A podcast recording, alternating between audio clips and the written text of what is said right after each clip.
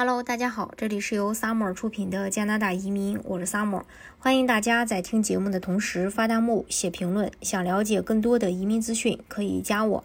因为受疫情的影响，2020年加拿大吸纳新移民的数量已经突破了1998年以来的最低值。原定计划去接收34.1万人，最终只接收了18.4万人。新移民的大幅减少，加剧了加拿大境内的技工劳动力短缺。然后在上周的时候，加拿大皇家银行就加拿大境内的技工短缺问题又发了新的报告研究。报告指出，如果雇主、政策制定者再不做出改变，技工短缺将在未来十年内会持续恶化。加拿大的移民趋势永远是跟着劳动力市场需求走的。准移民申请人想要在未来低门槛申请枫叶卡，了解加拿大人才的需求才是至关重要。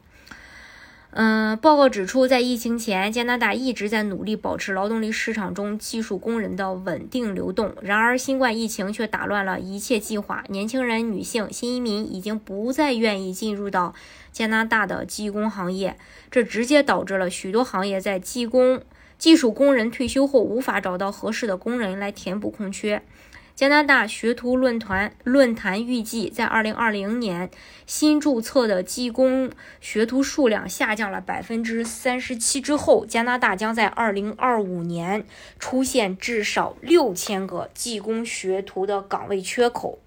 除了技工学徒面临短缺之外，加拿大还将在未来五年出现大约十万个熟练技工的岗位空缺。其中呢，至少有一万个空缺来自五十六个 Red Seal 行业。不仅如此，RBC 指出，如果将二百五十个省级监管行业也包括在内，岗位空缺可能还会扩大十倍以上。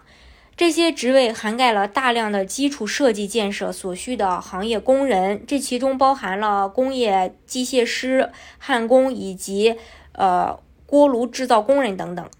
来自魁北克的管道公司的雇主表示，技工短缺的问题已经严重影响了公司的业务。由于缺少大约十五名水管工人，我们不得不拒绝一些合同。在疫情之前，这种情况是从来没有发生的。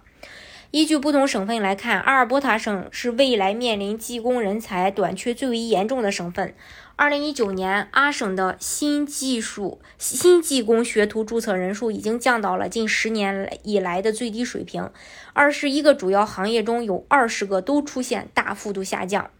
疫情之后的经济复苏加上基础设施重建，预计阿尔伯塔省将在未来面临更多的贸易需求。即使没有这些压力出现，石油和天然气、住宅建设的持续持续需求也让阿尔伯塔人才市场。供需失衡，相比之下，魁北克和安省的情况则会好很多。不过，个别行业和特定子区域仍然存在严重的短缺。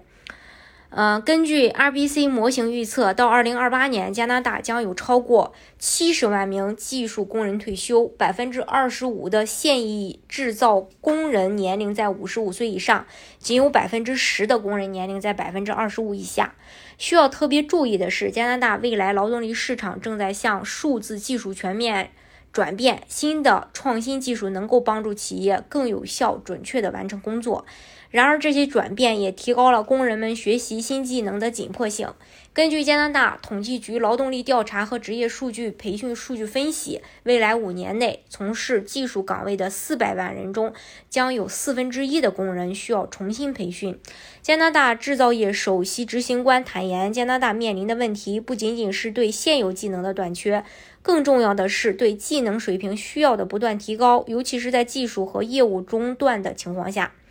RBC 给出了几个行业在未来五年内的技术转变趋势，不难发现，物理劳动和手动机械操作的需求将在未来进一步大幅度降低，对数字技术工人的需求在上升。当然，大家虽然听听我说是什么技术工人啊，会不会就呃会不会就以为说是那单纯的这个蓝领啊？当然不是，加拿大的高科技人才也是比较短缺的，特别是 IT 相关的一些。呃，人才，呃，当然，移民加拿大的方式呢有很多种，而且现在政策也比较宽松，大家一定要抓住这个利好的时机，让自己尽快的早日拿到身份。其实有时候选择比自身条件优秀会更为重要。